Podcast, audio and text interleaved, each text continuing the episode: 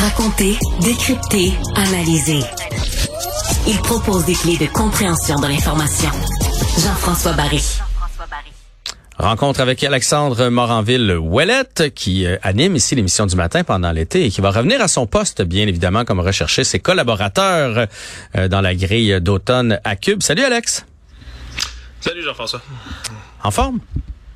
Oh, ça va bien, merci. Tu sais pas, t'avais l'air comme... Salut Jean-François, t'avais l'air un peu fatigué. Je voulais, je voulais être sûr que ça allait bien. Non, non, non. Je, je- Tout va toujours bien. Je suis tellement content que tu t'inquiètes pour moi, Jean-François. Non, ça va bien. Écoute. euh, je sais que c'est ce difficile matin, l'horaire du matin à l'occasion. Fait que c'est pour ça que je m'informais, juste pour être sûr que tu T'es- allais bien. T'es gen- T'es gentil, mon sommeil en mange une volée, mais en échange, on fait tout un show le matin, toute une émission qui fait euh, en sorte des fois que je finis par faire des constatations. Là, ce matin, j'étais pompé au bureau, là, Jean-François, on dirait il y a des, tu sais, il y a des, il y a des moments, des entrevues que tu fais des fois qui viennent particulièrement, ben, tu chercher. un espèce de sentiment, tu sais, de, de colère, d'incompréhension sur certaines affaires, puis pas sur des, tu sais, pas sur des drames, même pas sur oh, des trucs qui, qui valent la peine, juste, ah, tu vires cynique encore un tout petit peu pour nos institutions.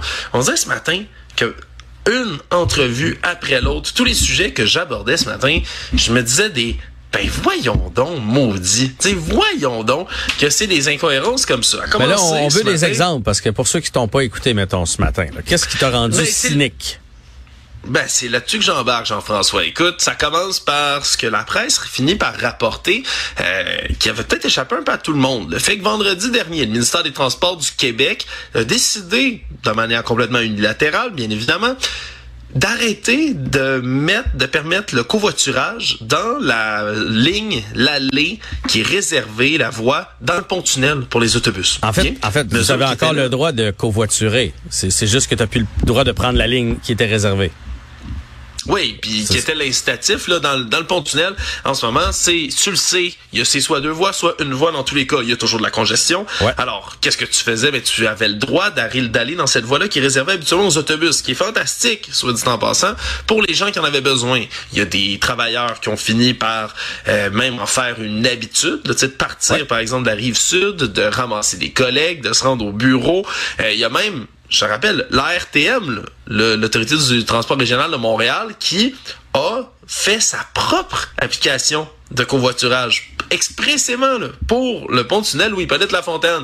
On s'en souvient, hein, le fameux « Trouvez votre propre plan B ». Trouvez, avez-vous votre plan B, disaient les affiches qui étaient absolument paternalistes C'est à ce même moment-là euh, d'un ministre. Madame Guilbeault, je pense, qui avait sorti ça au début. Là. Trouvez votre plan B. Abso- Absolument, lorsqu'on avait annoncé comme par surprise que le pont-tunnel allait devoir subir des travaux de réfection qui allaient durer des années puis handicaper l'entièreté de la région de Montréal. Tu t'en souviendras peut-être, Jean-François? Oui. ça avait, il l'avait annoncé puis ça avait commencé comme tout de suite après. C'était vraiment comme la, la surprise du chef dans sa sauce. On avait été obligé là, de, de, de, de dealer avec, en bon français. Et là, c'était, fallait trouver son plan B. Et là, on le retire. Vendredi dernier, on retire ce covoiturage-là. Tu sais, les nouvelles qu'on passe le vendredi, ben tard, pour être sûr que le moins de monde possible voit la nouvelle, que le moins de médias possible rapportent cette nouvelle-là.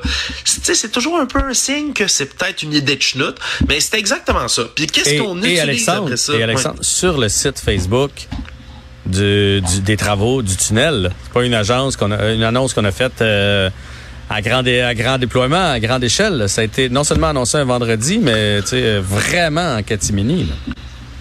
En catimini, parce que, ben, moi, écoute, excuse-moi, mais euh, je vais, je vais, je présumer que c'est parce qu'on voulait pas vraiment que les gens voient ça, ou du moins on voulait pas vraiment que les, euh, les médias tombent là-dessus, parce que, ma foi, la raison qu'on donne pour le retrait de ce service-là est un peu débile.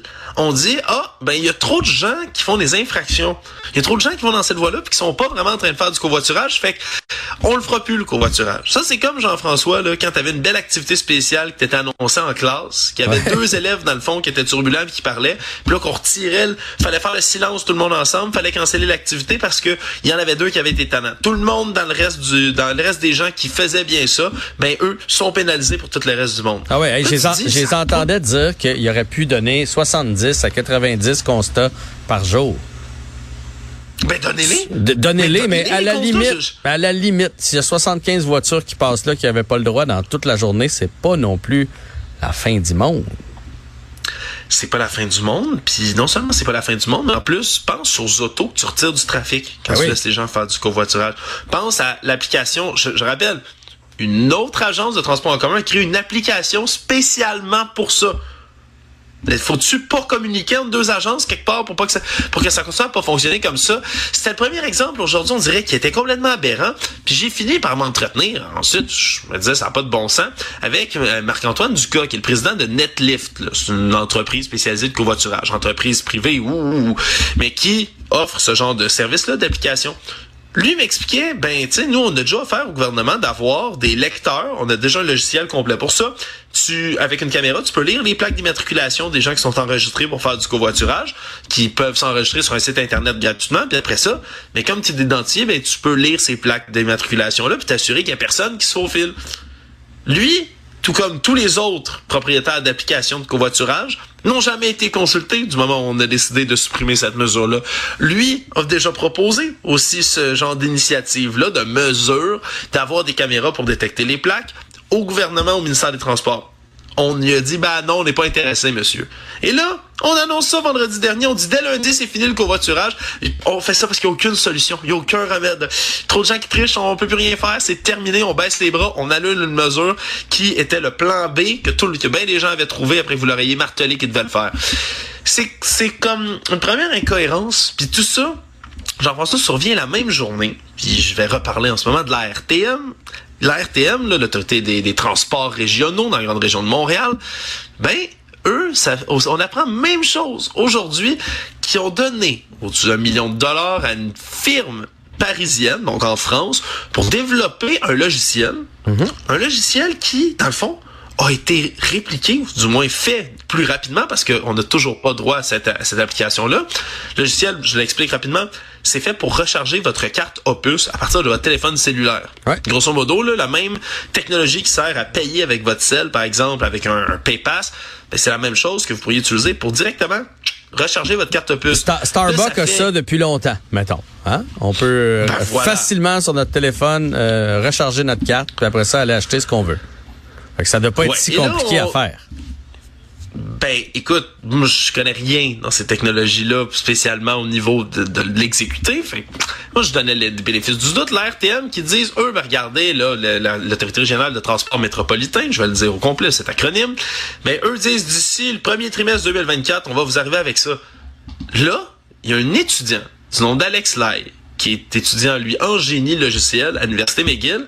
En trois mois, il a fait exactement ce logiciel-là, qui était capable de développer tout seul. là. Imagine, dans un sous-sol ou dans, sa, dans son appartement, quelque part à Montréal, lui réussit à répliquer exactement la même chose. Pour le plaisir, ça, c'est en vite. passant. Là. Lui, il s'est dit, d'après moi, je suis capable de faire ça. Il s'est lancé le défi, puis il a réussi.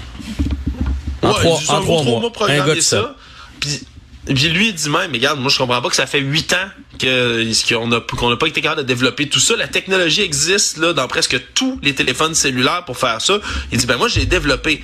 Et là, c'est quoi le réflexe de la RTM à ce moment-là? On aurait, on se dirait, ben là, wow, lui vient de sortir le logiciel avant que la RTM le fasse à coup de millions pour une firme, je rappelle, firme externe d'un autre pays, même pas du génie local. Et là, ben, on, à la place, l'RTM décide, non, non, non, faut enlever ça tout de suite, vous enlevez ça, personne ne devrait utiliser votre logiciel, ça se peut pas, c'est illégal. Lui tombe sa tomate, il est obligé de retirer son logiciel l'eau dans n'importe quel endroit fonctionnel au monde, dans n'importe quel business. Quand tu trouves un talent, un jeune talent, quand tu trouves des gens qui ont des expertises, que ce soit pour détecter des plaques pour du covoiturage, que ce soit pour créer une application dont tu as fortement besoin, quand quelqu'un te prouve qu'il a les capacités, les compétences de faire ce genre de choses-là, puis qu'en plus, c'est du talent local, habituellement, ben, tu demandes des avis, tu demandes conseil, t'engages ces gens-là.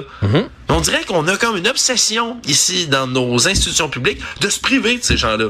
Fait qu'à la place d'engager M. Lai puis de dire bravo, hey wow, comme t'as été plus efficace que notre, les gens de notre contrôle, on va penser à toi la prochaine fois, ben c'est non, t'enlèves ça puis c'est fini. On a l'air de quoi? Ben des beaux cabochons. Encore. Hein? On a l'air des beaux cabochons dans ces projets de transport-là. Ça continue encore et toujours. Je fais une autre entrevue ce matin. On parle de numérique en classe. Un sujet qu'on a abordé, toi et moi, ensemble, Jean-François, puis à plusieurs reprises. Intelligence artificielle, téléphone cellulaire. On a toutes sortes de discussions qui reviennent dans l'actualité fréquemment là-dessus. Et là, pour ce qui est de l'intelligence artificielle, on le sait, la ministre de l'Enseignement supérieur, Pascal Derry, arrête pas de dire aux demandes des enseignants qui, eux, veulent des balises extrêmement claires sur ce sujet-là. Ben, elle arrête pas de répondre, mais à l'automne, on va faire des consultations, on est en train de consulter des gens, on demande à, on demande à certaines personnes leur expertise, leur avis sur le dossier. Je parle avec Sean Young ce matin, président, cofondateur. C'est Entreprise pour le développement des technologies éducatives au Québec. le nom le dit, le développement des technologies éducatives au Québec. À partir de ces technologies-là, même son cloche, avez-vous déjà été consulté? Vous qui en faites une expertise de tout ça. Non, on nous a jamais approché. C'est la même réponse tout le temps. En journalisme, là, ce qu'on apprend, puis tu le sais, tu fais une émission, je fais une émission, on le sait qu'on a besoin d'apprendre quelque chose sur le terrain, qu'on a besoin de, de comprendre un sujet, ben jamais on va penser que nous-mêmes on a la science infuse puis que ça finit là. On va appeler des gens sur le terrain. On va Ben oui. appeler Tu veux te des scientifiques, tu veux on te va appeler des challenger. experts. Oui, puis on veut parler aux, gens qui sont là, qui travaillent là-dedans, qui ont les deux mains dedans. C'est ça qu'on veut faire. Mais non. Là, ça a l'air qu'on fait des consultations au gouvernement ou qu'on décide de prendre des décisions ou de donner des contrôles, faire des projets. C'est à peu près tout le temps la même réflexion. De bas, OK, pourquoi on consulterait les gens sur le terrain? Pourquoi on irait parler aux principaux concernés? Je sais pas, il y a quelque chose qui m'agace profondément dans cette attitude-là, puis on dirait peut-être que aujourd'hui, drôle de hasard, il y avait beaucoup de ces cas-là qui revenaient en même temps dans l'actualité. Mais je me dis, c'est pourquoi, pourquoi on consulte pas nos bons talents? Pourquoi on consulte pas les gens qui savent de quoi ils parlent? Puis on en a des expertises au Québec qui sont pertinentes? Je trouve ça frustrant qu'on les écoute pas. tu.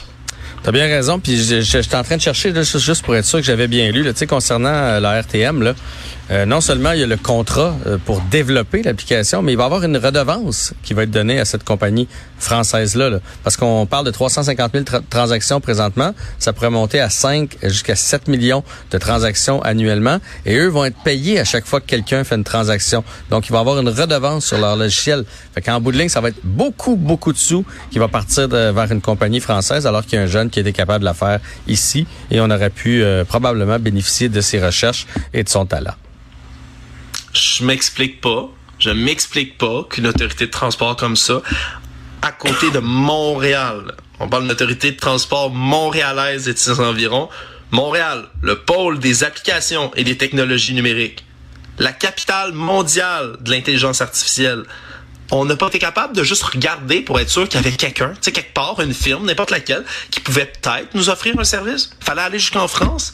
Je comprends, je comprends pas. Je m'e- je m'explique pas honnêtement. C'est plate parce que la RTM, c'est excessivement rare qu'eux vont donner des réponses, tu sais, à des questions qu'on va leur poser. Puis je trouve ça plate qu'on n'ait pas d'explication, qu'on n'ait pas au moins un peu d'imputabilité, qu'on prenne des décisions comme celle-là. C'est vraiment, tu sais, je leur, je dis pas qu'ils étaient obligés de connaître qu'il y avait un étudiant qui travaillait sur ce genre d'affaires-là. Non. Mais je pense que je pense qu'il y aurait eu quand même moyen de sonder un tout petit peu du talent d'ici. Mais bon, hein? On va avoir notre application plus tard que prévu. Ben, plus tard qu'on aurait pu l'avoir, semble-t-il. Puis, on va donner des redevances à des Français. Allons-y pour ça. Voilà. Écoute, je m'inquiétais pour voir si tu étais bien réveillé en début de chronique. Je vois que tu étais très, très bien réveillé, Alexandre. on, on se reparle demain. Peut-être un peu trop, on m'a aller me recoucher dans mon cercueil, Jean-François. Bon, Le vampire de Schlager Maisonneuve. Bye Salut. bye, là.